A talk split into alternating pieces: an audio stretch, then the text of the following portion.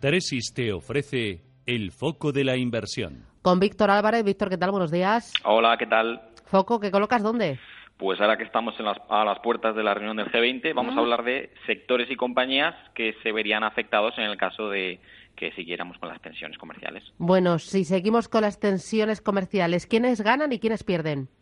Pues eh, tenemos muy claro quiénes pierden. En mm. primer lugar, aquellas dependientes de, la demanda de las materias primas, pues siempre seguro que nos acordamos de petróleo, gas y mineras principalmente. Eh, sectores con intereses tanto en China como en Estados Unidos, ahí entrarían algunas tecnológicas como las de semiconductores, eh, todo aquello que tenga exposición a emergentes, y ahí en el IBEX vamos bastante cargados, ya sabemos, Telefónica, BBV, Santander, etcétera.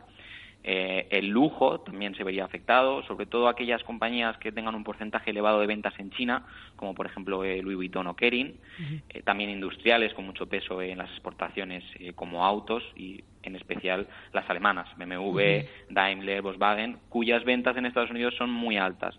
La pregunta entonces es, ¿qué nos queda? ¿Realmente eh, si vuelven a incrementarse las tensiones con un mercado que está prácticamente en máximos, no creo que se salve nada de las caídas, pero sí que tenemos algunas compañías o sectores que se pueden comportar un poco mejor. Por ejemplo.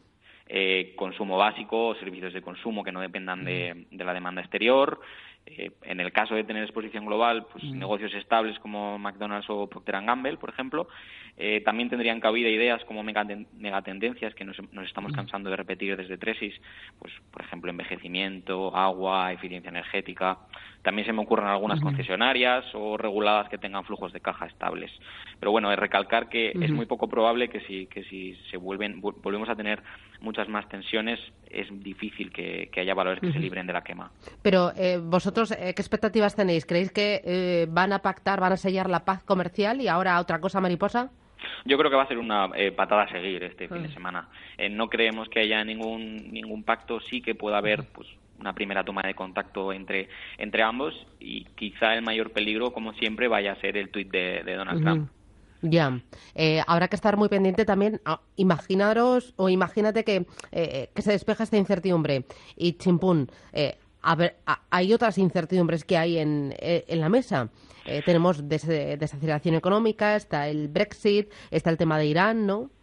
Sí, tenemos muchos datos económicos que nos están mostrando una ralentización de la, de la economía a nivel global, pero al final ahora mismo eh, los mercados están mucho más posicionados ante, ante lo que están haciendo los bancos centrales que si se despeja la duda de, de, las tensiones comerciales, creemos que esto todavía puede tener un, un tirón. Em, y el dinero, de momento, está yendo a liquidez, está saliendo mucho dinero de bolsa, está acudiendo a la renta fija. Sí, en nosotros eh, observábamos eh, lo que estaban haciendo, qué salidas estaban teniendo los fondos de, renta variable, bueno, los fondos en general de, Estados Unidos y sí que se veía una disminución en renta variable, entraba en renta fija, entraba en liquidez. Eh, pero bueno, yo creo que tanto esta semana como la anterior, bueno, la anterior no tanto, pero más esta semana es más un periodo de, transición, estamos viendo poco volumen, que yo creo que, se posicionará en función de lo que, de lo que, de lo que pase este, este fin de semana. Bueno, pues nada, iremos viendo cómo se da. Víctor Álvarez Tresis, gracias, que tengas buen día, cuídate. Muchas gracias. Adiós, chao, chao. Tresis te ha ofrecido el foco de la inversión. Una nueva perspectiva. Observar lo mismo de siempre para verlo como nunca antes. Sentarnos a escuchar y comprender sus objetivos vitales como inversor es nuestra manera de empezar a trabajar. Y eso, que en Tresis miremos las cosas desde una nueva perspectiva, es Well Thinking.